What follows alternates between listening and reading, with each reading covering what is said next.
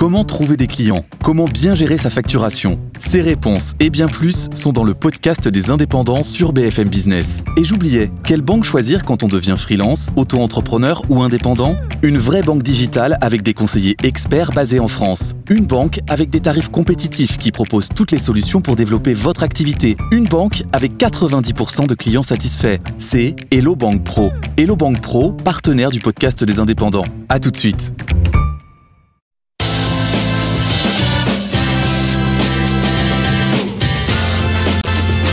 BFM Business présente Les pionniers chez Fred Mazzella avec Frédéric Mazzella et Rebecca Blanc-Lelouch. Bienvenue dans Les Pionniers. Au sommaire cette semaine, euh, le tête-à-tête pour commencer avec un pionnier de la gastronomie.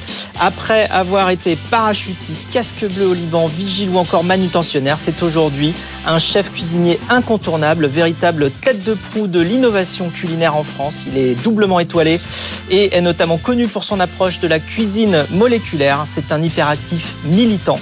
Il pratique les arts martiaux, il est engagé pour l'environnement, l'inclusion sociale et la réinsertion. Nous recevrons Thierry Marx. Et en deuxième partie, c'est le pitch avec deux entrepreneurs cette semaine. Carla Sarantellis, CEO de Trip Bike, un vélo avec assistance électrique hors du commun. Et Eric Genassia, CEO d'Itshot, la première messagerie musicale. Et tout de suite, place au tête-à-tête avec Thierry Marx. Les pionniers chez Fred Mazzella. Le tête-à-tête. Bienvenue dans le tête-à-tête des pionniers. Aujourd'hui, je reçois Thierry Marx. Bonjour Thierry. Bonjour. Alors, tu fais partie des chefs français les plus innovants. Euh, notamment grâce à la cuisine moléculaire, on en parlera, que tu as défendu quand peu de gens y croyaient euh, en France. Euh, ton amour de la nourriture française se mêle à une passion pour l'Asie, qui s'illustre aussi par ta pratique des arts martiaux et des arts zen, comme le tai chi et le yoga et le judo. Euh, tu mobilises ton amour de la cuisine et du sport pour favoriser l'inclusion sociale, euh, l'insertion professionnelle et défendre les enjeux environnementaux qui te sont chers. Alors tu connais le principe de l'émission, on est là pour aller explorer tes émotions, tes ressentis, Mm. tes apprentissages sur ton parcours. Alors évidemment, euh, on aura euh, pas mal d'informations sur tout ce que tu as fait, et notamment Rebecca qui viendra nous illustrer et nous informer euh, sur justement ce parcours-là pour qu'on puisse aller comprendre comment et pourquoi tu as fait les choses, euh, ce que tu as ressenti à ce moment-là, comment un parcours de pionnier, eh bien c'est pas forcément toujours tout simple et comment on fait pour réussir à avancer. On va donc explorer ton esprit pionnier et se mettre à ta place, comprendre comment tu prends tes décisions.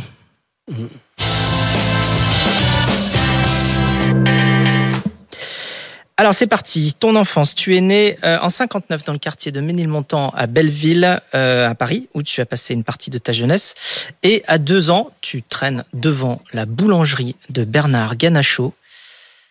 Elle t'inspirait quoi cette belle boutique? Euh, elle m'inspirait beaucoup. D'abord, elle m'inspirait le bon, ça sentait bon.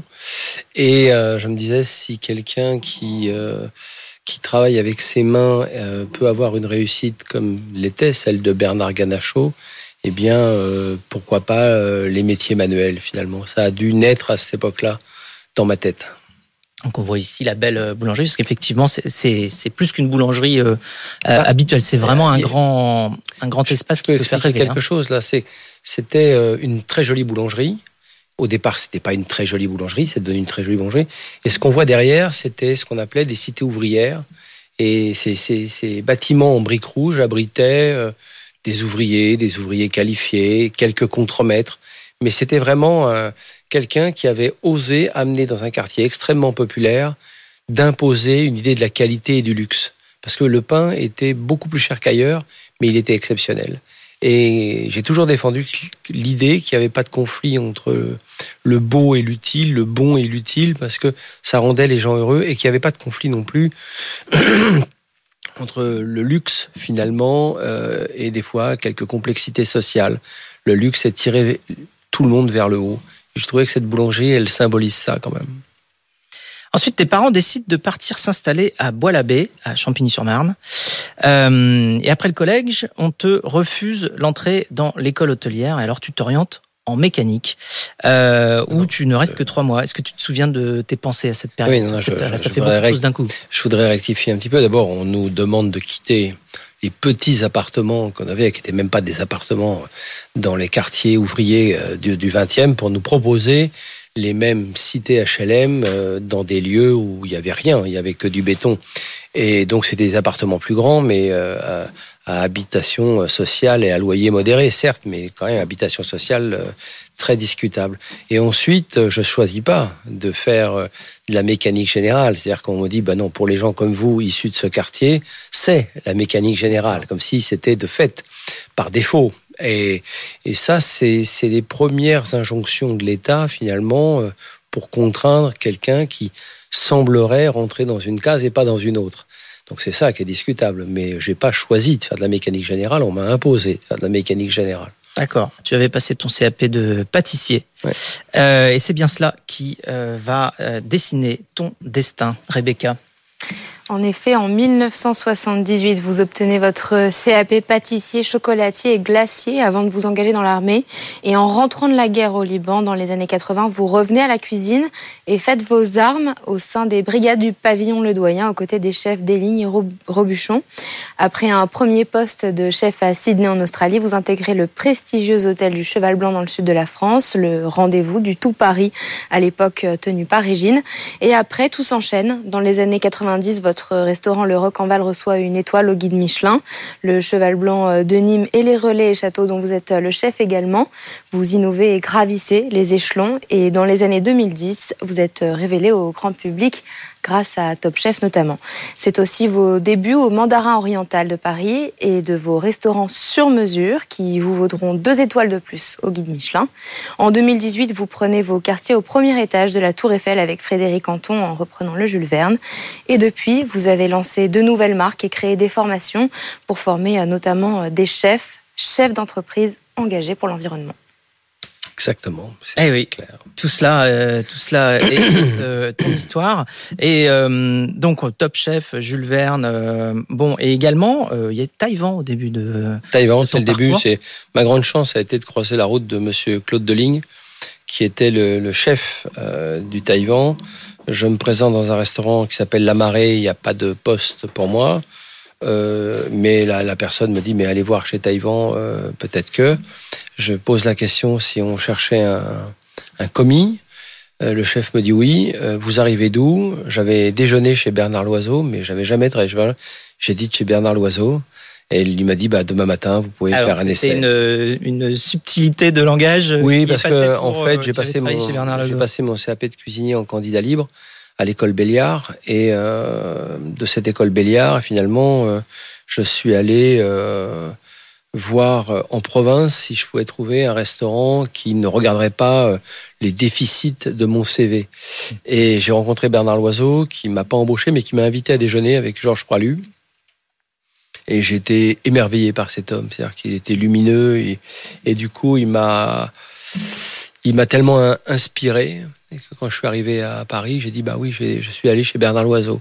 Et comme à l'époque on vérifiait pas trop, il fallait faire ses preuves sur le terrain bah, Monsieur Deligne m'a donné ma chance et il a continué à m'entourer euh, tout au long de ma carrière et Joël Robuchon aussi d'ailleurs qui m'a toujours beaucoup aidé, y compris de me trouver euh, cette relation entre le groupe Mandarin Oriental et moi.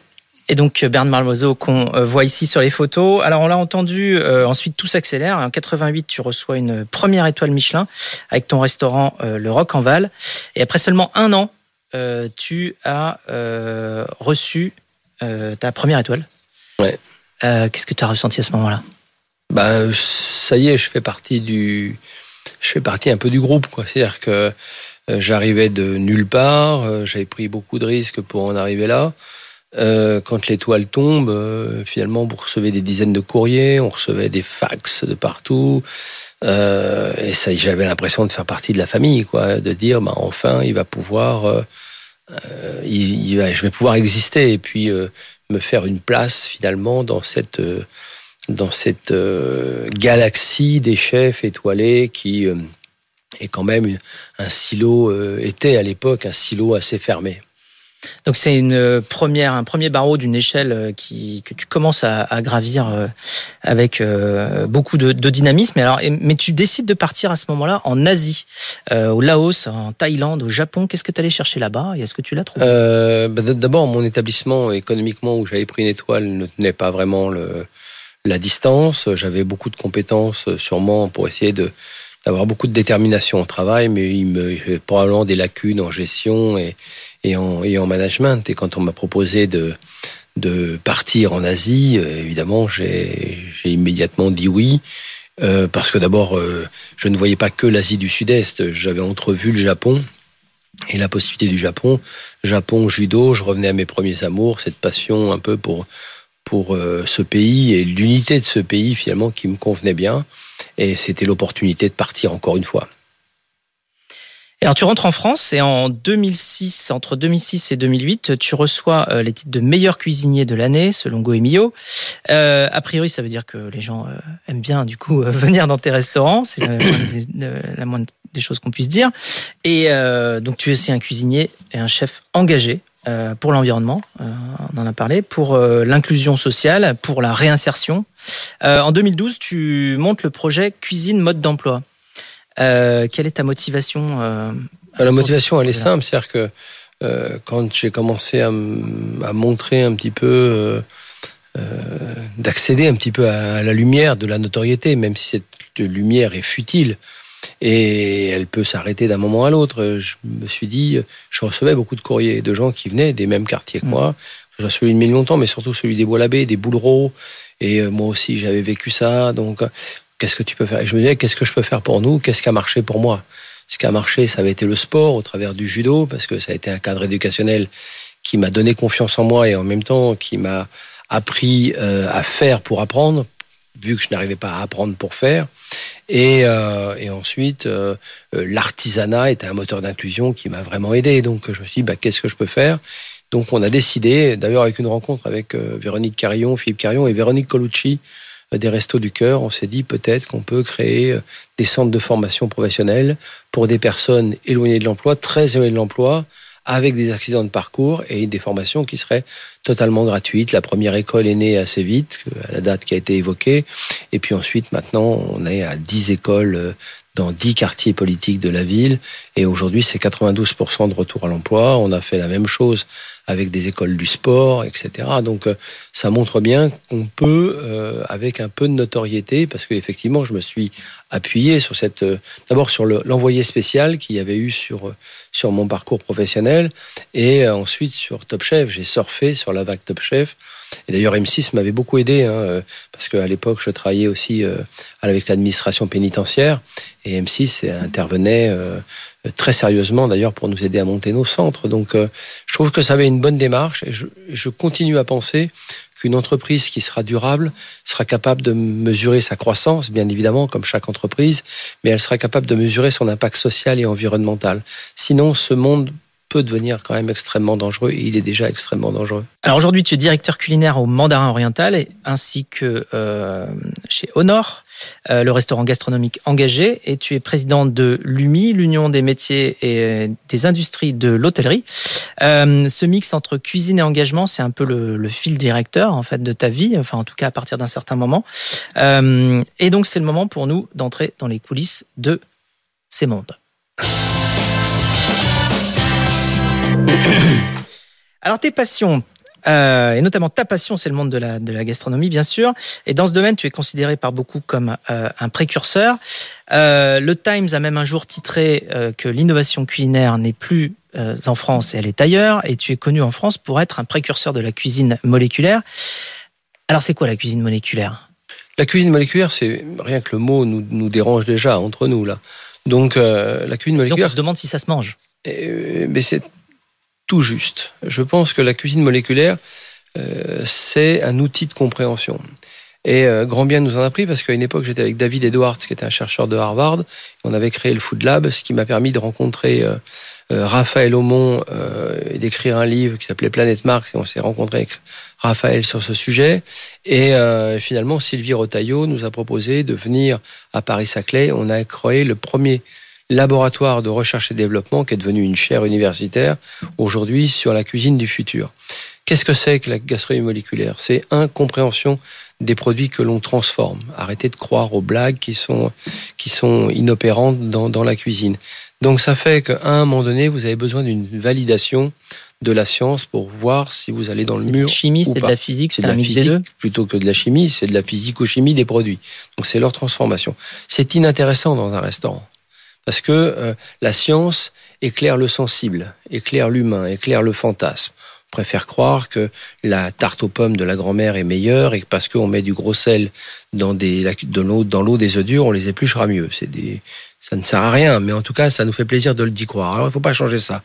Donc, on a changé un peu notre modèle et on s'est dit, c'est quoi la gastronomie du futur? Son impact social, son impact environnemental, son impact social avec quelle planète? Quelle eau? Quel bétail? Quel produit? Quel ingrédient ça, c'était intéressant et c'est tout le travail de, de, cette, chaire universitaire et de la travail de la cuisine moléculaire. Ce qui, pour moi, en tant qu'artisan, m'a donné énormément de con- connaissances parce que c'est un cerveau collectif, ce, ce, ce CEFIC. On a bien sûr euh, Raphaël Aumont, qui est le physico-chimiste, qui est responsable de cette chaire universitaire, mais nous avons d'autres universitaires et d'autres médecins qui travaillent sur cette alimentation du futur. Parce que si on ne réfléchit pas sur l'alimentation du futur, alors on ne réfléchit pas sur notre agriculture. Quel modèle architectural d'hôtel, quel modèle de restauration, parce que les ingrédients qui vont coûter les plus chers ne seront pas forcément euh, des ingrédients à manger, ce sera des, des ingrédients de transformation. Le prix de l'électricité et le prix de l'eau seront déterminants pour, faire, pour, pour voir quelle cuisine on aura dans le futur. Donc gastronomie moléculaire, c'est un outil de compréhension, c'est un outil scientifique au service du bon, du goût et euh, de la population. Alors, on va passer à une autre de tes passions, Pas de souci. euh, les arts martiaux. Eh, Euh, alors, tu, tu as justement cette passion-là, euh, aussi pour les, les arts zen, le tai chi, yoga, méditation. Et c'est Rebecca qui va nous en parler. Et ça fait le lien avec le management, justement. Trois mois avant euh, l'ouverture du mandarin oriental, vous avez euh, surpris votre équipe, y compris votre directeur général. Vous les avez initiés au tai chi et au taiko, une façon euh, d'amener toute l'équipe vers les fondements du judo, vers la voie de l'adaptabilité, indispensable dans un palace où le niveau d'exigence est très élevé.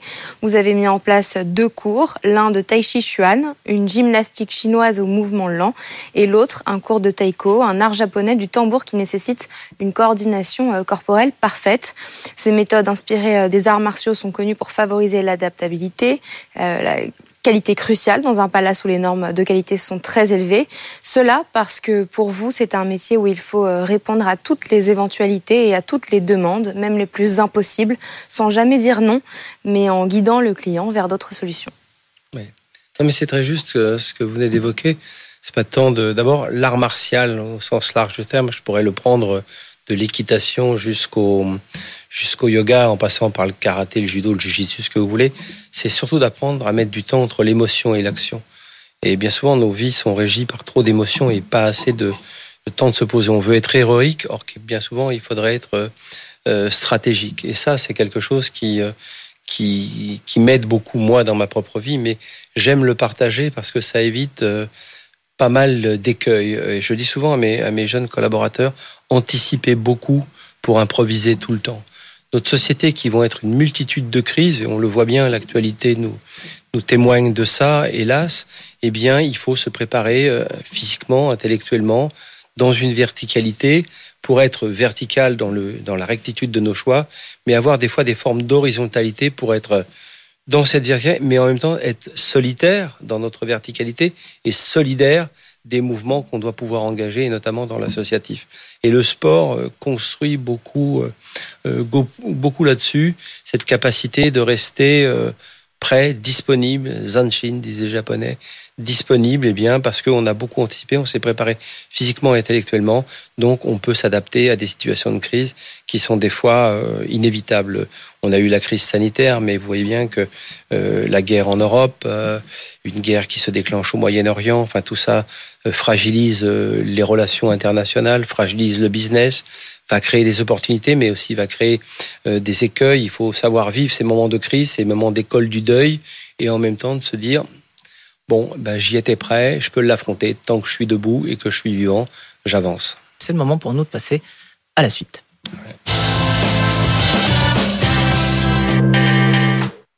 Alors, c'est l'heure d'aborder ton actualité, tes actualités.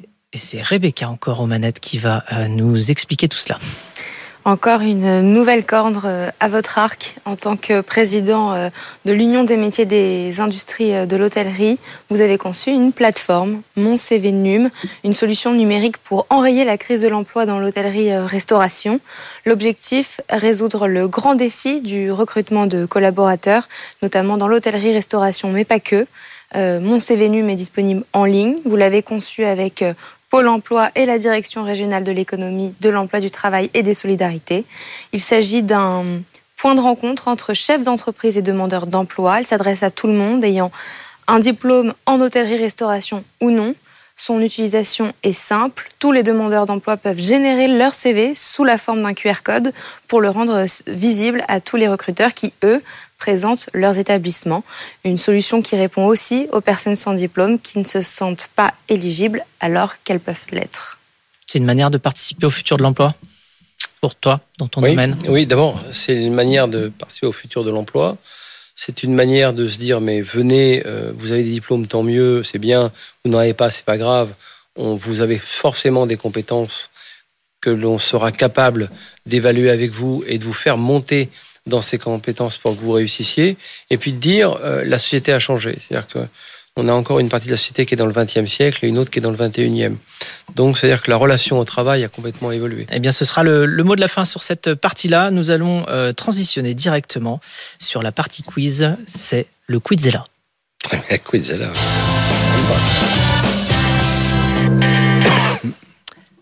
Bienvenue Thierry dans le Quizella, euh, dont voici les règles. Je te pose plein de questions mm. et tu dois répondre en quelques secondes. D'accord. C'est bon, tu es prêt, c'est parti.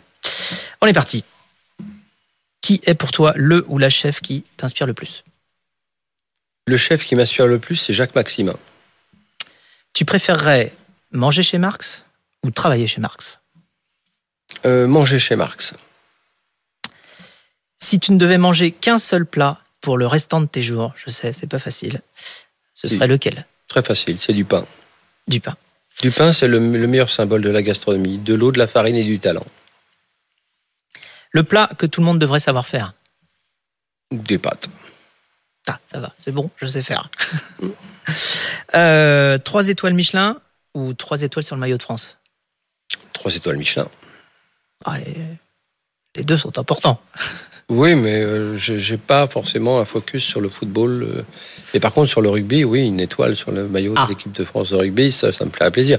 Mais quand même, l'étoile Michelin permettrait de continuer mes activités dans l'impact social et ça, ça me conviendrait bien. Le pays qui t'a le plus inspiré en termes de cuisine? Japon. La principale vertu du sport? Faire pour apprendre. Et celle de la méditation? Mettre du temps entre l'émotion et l'action. Quel est le meilleur conseil que l'on t'ait jamais donné? Le meilleur conseil qu'on m'ait jamais donné, c'est simple, c'est n'est pas ton employeur qui protège ton emploi, c'est ta curiosité. Et quel est le conseil que tu donnes du coup aux plus jeunes que tu rencontres à travers tes formations? C'est pas ton employeur qui protège ton emploi, c'est ta curiosité. Très bien, au moins c'est cohérent. Et pour finir, si les 8 milliards d'êtres humains sur Terre étaient en train de regarder cette émission Les Pionniers, ce qui est pas loin d'être le cas, quelle serait la plus belle phrase que tu voudrais leur adresser? Pensez à l'impact social et environnemental de ce que vous faites. Alors merci Thierry de t'être prêté au Quizella. Euh, avant de se quitter, eh bien, nous allons écouter cette chanson que tu as euh, choisie. C'est lui. Qu'est-ce qu'elle t'inspire, cette chanson Tout. Euh, euh, Belleville, euh, mon père, ma mère, mon grand-père, toutes les communautés qui étaient à Belleville et les fortifs, parce qu'il n'y avait rien été construit sur les fortifs du Pré Saint-Gervais. Et c'était notre campagne à nous, la campagne à Paris. Quoi. Et quand Eddie parle de ça, bah, il parle un peu de nos racines. Mais après, nos racines, on les a bougées. Ouais, est-ce qu'elles sont au Japon maintenant? Est-ce qu'elles sont aux États-Unis chez mes enfants? Est-ce qu'elles sont à Paris? Euh, Mais j'ai encore une, un petit passement au cœur quand je passe euh, à Belleville et à Ménilmontant. Nashville ou Belleville d'Eddie Mitchell. Merci beaucoup, c'est la fin de ce tête-à-tête Thierry. Merci. de nous avoir partagé ton monde, tes émotions, tes réflexions, tes apprentissages. On en sait beaucoup plus sur toi et on en repart avec beaucoup de dynamisme et d'optimisme. Merci Thierry.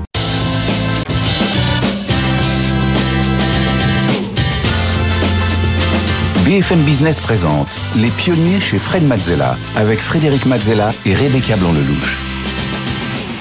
Les pionniers, on continue avec euh, le pitch tout de suite en plateau. Euh, Aujourd'hui avec Rebecca, nous sommes avec euh, Eric Salomon, fondateur de Time to Pitch, notre coach en pitch. Bonjour Eric. Bonjour. Et nous sommes avec euh, notre nouvel expert marché, Pierre-Éric Lebovici, cofondateur et partenaire du fonds d'investissement Daphne. Bonjour Pierre-Éric. Bonjour Fred, bonjour Rebecca. Alors, chaque semaine, vous le savez, les pitchers viennent nous présenter leurs projets, leur activité. Euh, vous aussi, vous pouvez candidater. Pour cela, rien de plus simple. Il vous suffit de scanner le QR code qui s'affiche sur votre écran ou bien d'aller tout simplement candidater sur le site de l'émission sur BFM Business.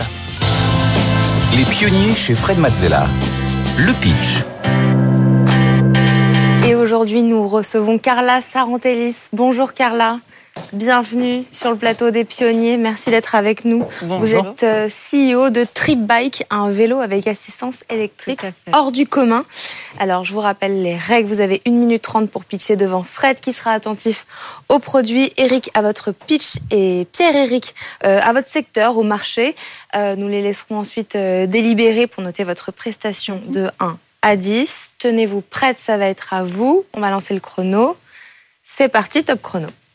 Bonjour, je suis la CEO de euh, Trip Bike. Je m'appelle Carla Sarantellis et je suis la fondatrice de la marque Aibou. Euh, Aibou, qu'est-ce que c'est? C'est un vélo dont le cadre est en bambou.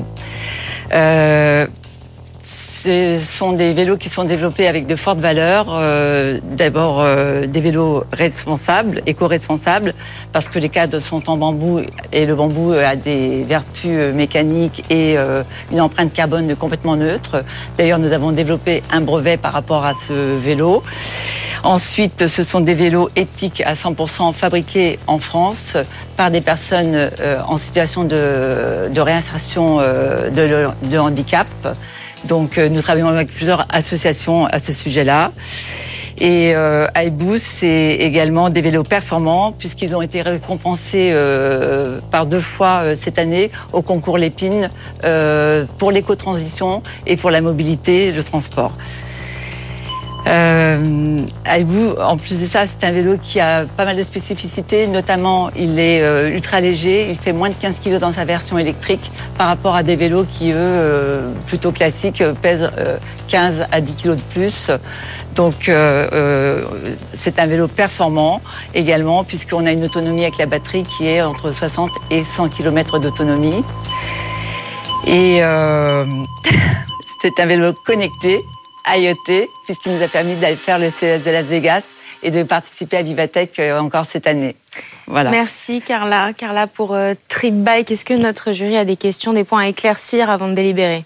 Alors moi, je vais commencer par euh, une question toute simple. Est-ce que c'est vraiment solide? Parce que, enfin voilà, on se dit, euh, si on s'embête à construire des vélos parfois avec des matériaux quand même euh, assez résistants, c'est aussi parce que c'est important. Ça va, ça peut aller potentiellement assez vite un vélo, et puis euh, il faut que ce soit résistant. Alors, c'est solide Alors, ils sont hyper solides. Ils ont été crash testés euh, au CRIT de Châtellerault, qui euh, fait pas mal de crash tests, et on est normé ISO 15194. Donc, hyper solides. Ils ont été testés avec des marteaux, enfin, euh, un tas de, choses de torture pour voir leur solidité. Et ils sont, oui, testés, approuvés et éligibles à toutes les primes qui existent en France pour euh, l'achat d'un vélo à assistance électrique. Bon bah c'est bon euh, pour euh, laisser notre jury délibérer. On Merci, revient merci, juste après. Carla, vous venez de pitcher devant notre jury. Comment vous vous êtes sentie? Est-ce que vous êtes contente de vous? Alors là, je me sens plutôt soulagée. Contente de moi, je ne sais pas, parce que je suis jamais extraordinaire quand euh, je fais du pitch. Mais euh, en fait, c'est toujours un challenge euh, de, me retrouver comme ça sur un plateau avec des personnes aussi illustres et sympathiques. Mais ils ont été très très bienveillants et ça m'a. ils m'ont beaucoup aidé, je pense, pour pouvoir sortir ce que j'avais à sortir, surtout dans les questions. Est-ce que vous appréhendez euh, les notes? Si oui, est-ce qu'il y a un, un de ces notes que vous prenez plus? Ah ben, je pense que c'est au début quand euh, je dois euh, introduire la société, dire qui je suis, etc. J'aime pas trop parler de moi, donc euh, Le pitch. le, le pitch il est difficile pour une personne comme moi qui est dans le faire et pas dans le dire. Voilà. Bon, bah, c'est parti pour découvrir les, les fameuses notes. On, on retourne en plateau. De retour en plateau pour découvrir euh, les notes de notre jury. Attention, c'est parti. 3, 2, 1. Et c'est un 8 pour le produit pour Fred, un 8 pour Pierre-Éric pour le marché et un point d'interrogation pour Eric pour le pitch. Eric, explique-nous pourquoi ce point d'interrogation. Oui, c'est une petite innovation que j'introduis dans cette émission. Je ne pouvais pas te noter, Carla, parce que tu n'as pas fait un pitch. Donc, si je te mettais une note, elle était nulle. Et euh, j'avais pas le cœur à mettre une note nulle pour un pitch qui n'existe pas. Parce que, en réalité, ce que tu as fait, c'est une fiche technique.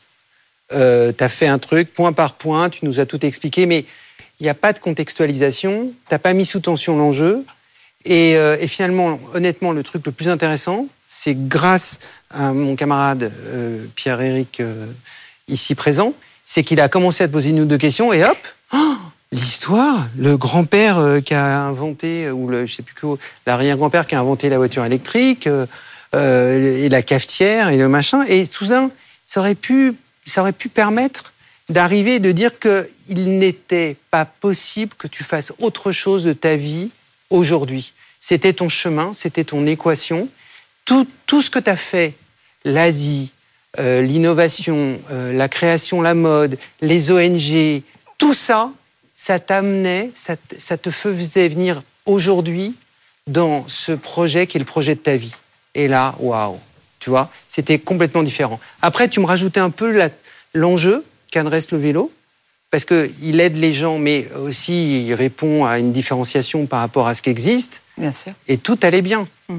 Donc, j'ai envie de dire, il n'y a pas d'entrée, d'accord Il n'y a, pas, une entrée, il n'y a pas une mise sous tension de l'enjeu, il n'y a pas euh, d'où vient ce projet, et il n'y a pas non plus une conclusion.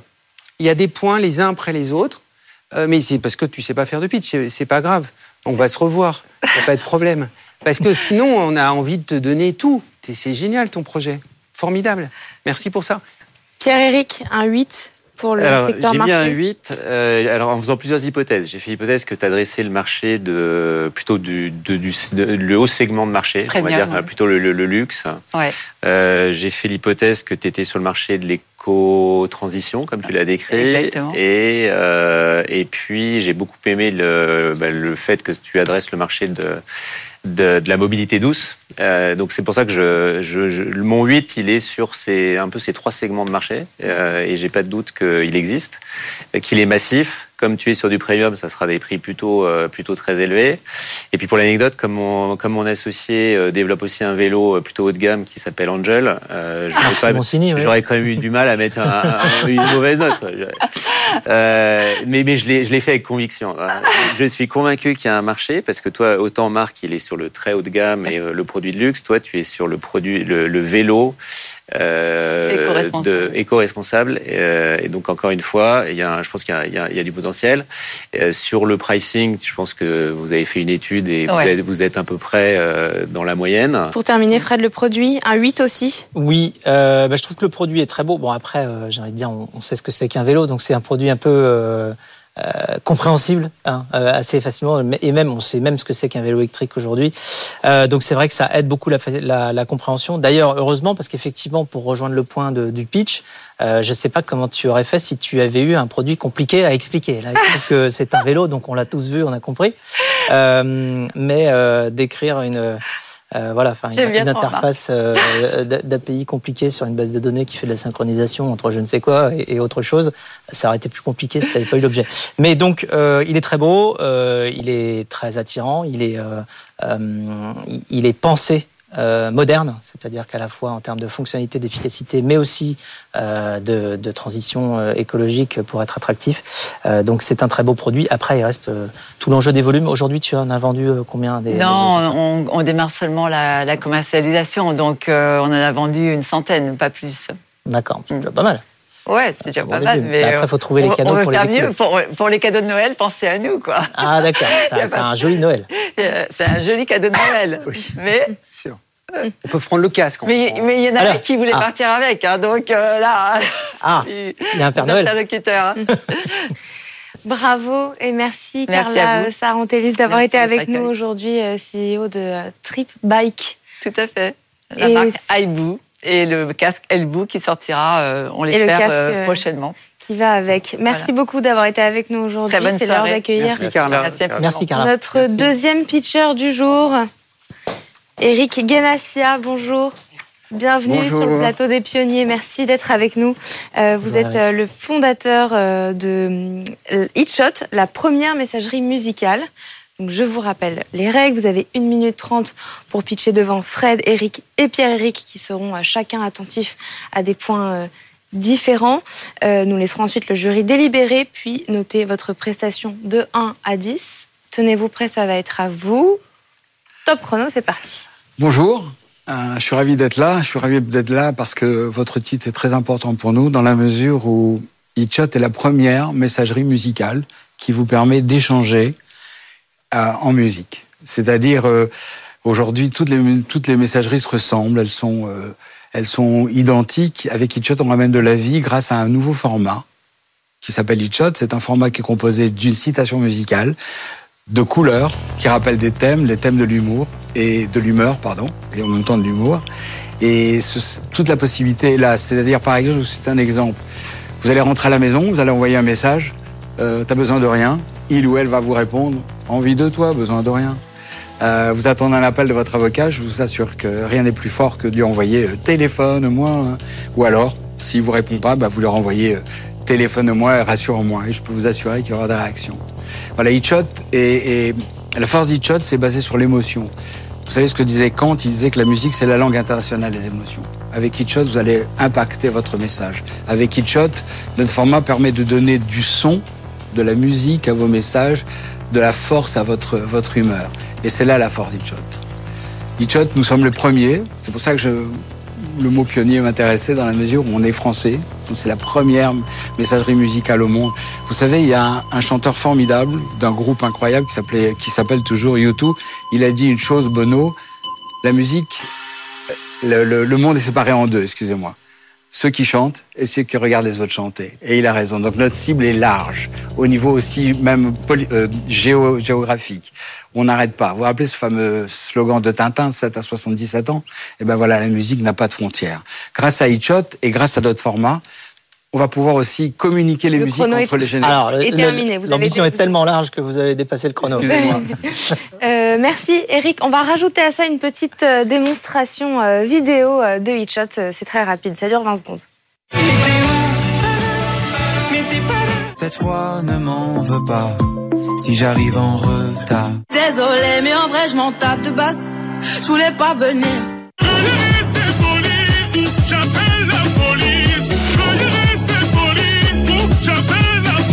Voilà une démonstration euh, bien complète de HitShot. Est-ce que notre jury a des points à éclaircir? Pierre-Éric, une question avant la délibération? Quand on s'appelle Eric, on se lève un matin et on se dit tiens, je vais développer une application euh, de messages audio, musicaux. Ah.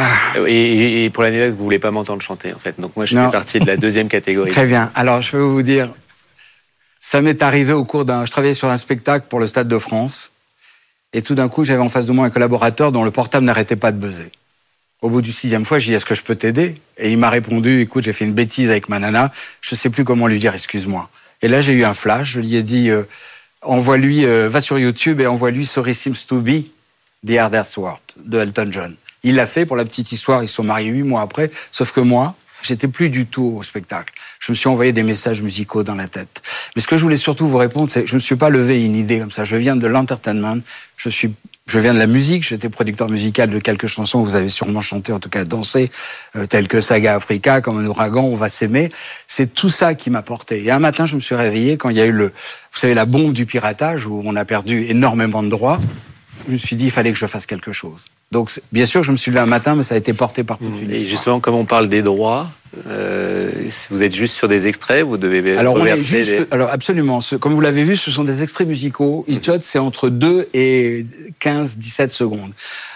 On a des hitchots sans monétisation, c'est-à-dire ce sont des hitchots gratuits. D'accord? Pourquoi? Parce que c'est en peer-to-peer. Et en même temps, on correspond à deux, pro- deux problématiques. L'exemption de droit, elle est citation, court, et à partir du moment où on respecte le droit moral quand on met les paroles et l'auteur. Voilà. Maintenant, on a évidemment un modèle entre guillemets publicitaire, parce que HitShot n'est pas qu'une messagerie, c'est bien plus que ça, puisque ça va devenir une plateforme communautaire et émotionnelle dans laquelle vous allez pouvoir choisir le HitShot. Et surtout, la grande nouvelle, là, depuis quelques semaines, c'est que vous allez pouvoir envoyer le HitShot sur toutes les messageries. Deuxième point, vous allez avoir, donc ça c'est le côté euh, communautaire qui va nous permettre de grandir. Deuxième point, c'est aussi, vous allez pouvoir le, le créer. Vous n'avez pas dans notre base le hitshot, bah, si vous l'avez dans votre bibliothèque musicale, vous allez pouvoir le faire. Et troisième et dernier point, qui nous a inspiré par le gaming, parce que quand vous regardez hitshot, vous allez voir les couleurs, l'humeur. C'est aussi, vous allez pouvoir aussi le customiser. Donc à partir de là, on a un business model, on s'est inspiré du gaming pour pouvoir donner un modèle publicitaire dans lequel, je le précise, je vais dire une chose. Hitchot, je voudrais, j'ai créé Hitchot pour rendre à la musique ce qu'elle m'a apporté. Donc tout ce qui sera dans le modèle économique, les artistes, les ayants droit seront associés grâce à la blockchain. Merci Eric pour toutes ces euh, explications euh, qui vont euh, permettre à notre jury de délibérer. Venez avec moi. Très On bien. revient tout de suite pour les notes. Merci. À l'instant de pitcher devant notre jury, comment vous vous êtes senti? Bah, je me suis senti bien. Euh, c'est pas facile de vous raconter euh, une histoire en quelques minutes. J'ai vu que ça allait très très vite, je me suis pas aperçu. Donc j'espère qu'ils ont compris le pitch, comme vous dites. Nous, c'est une histoire qu'on raconte. Donc je me suis senti bien et je pense qu'ils l'ont compris. Et on a vu tout de suite les réactions.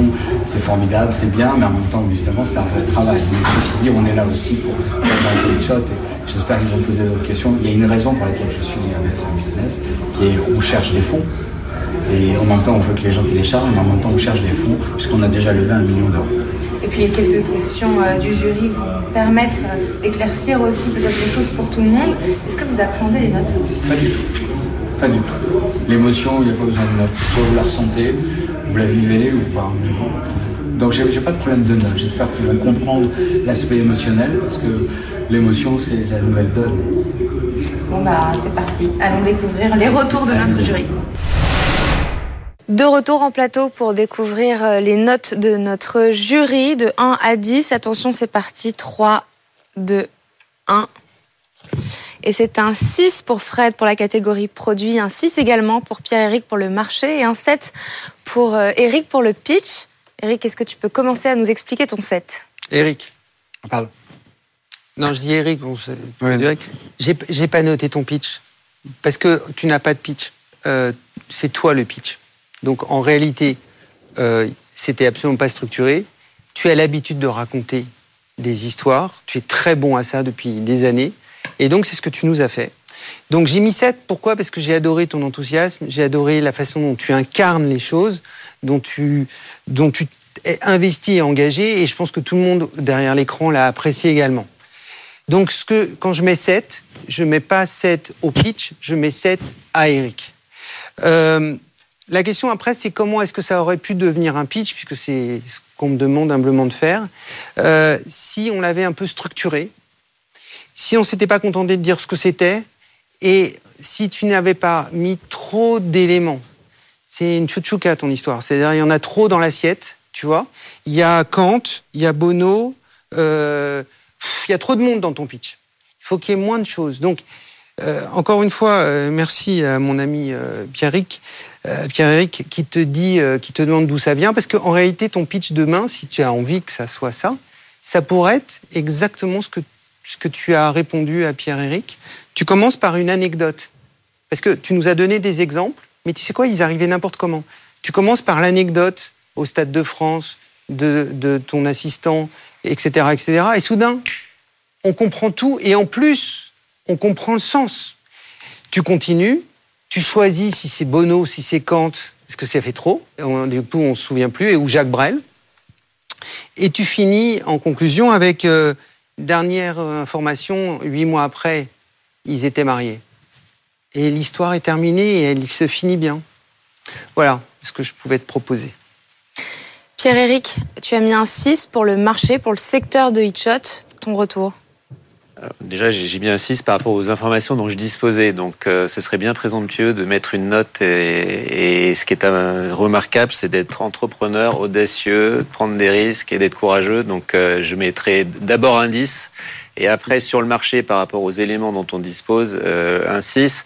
Et le 6, il est plus basé sur euh, quelle est la concurrence? Est-ce que tu vas simplement être une fonctionnalité euh, de toutes les messageries, parce que finalement aujourd'hui elles peuvent probablement l'intégrer sans trop de difficultés. Donc est-ce que le service est pérenne? Je ne sais pas, et peut-être tu as probablement euh, toutes les réponses associées à, ce type de questions. Et ça me fait penser un peu au même, c'est-à-dire que es, euh, tu, tu, tu, proposes un service autour de la musique comme d'autres l'ont proposé autour de mini-séquences vidéo, de c'est ce que tu disais Fred, d'images, de, d'émoticônes avant euh, qu'il des, qu'il y ait des contenus plus sophistiqués.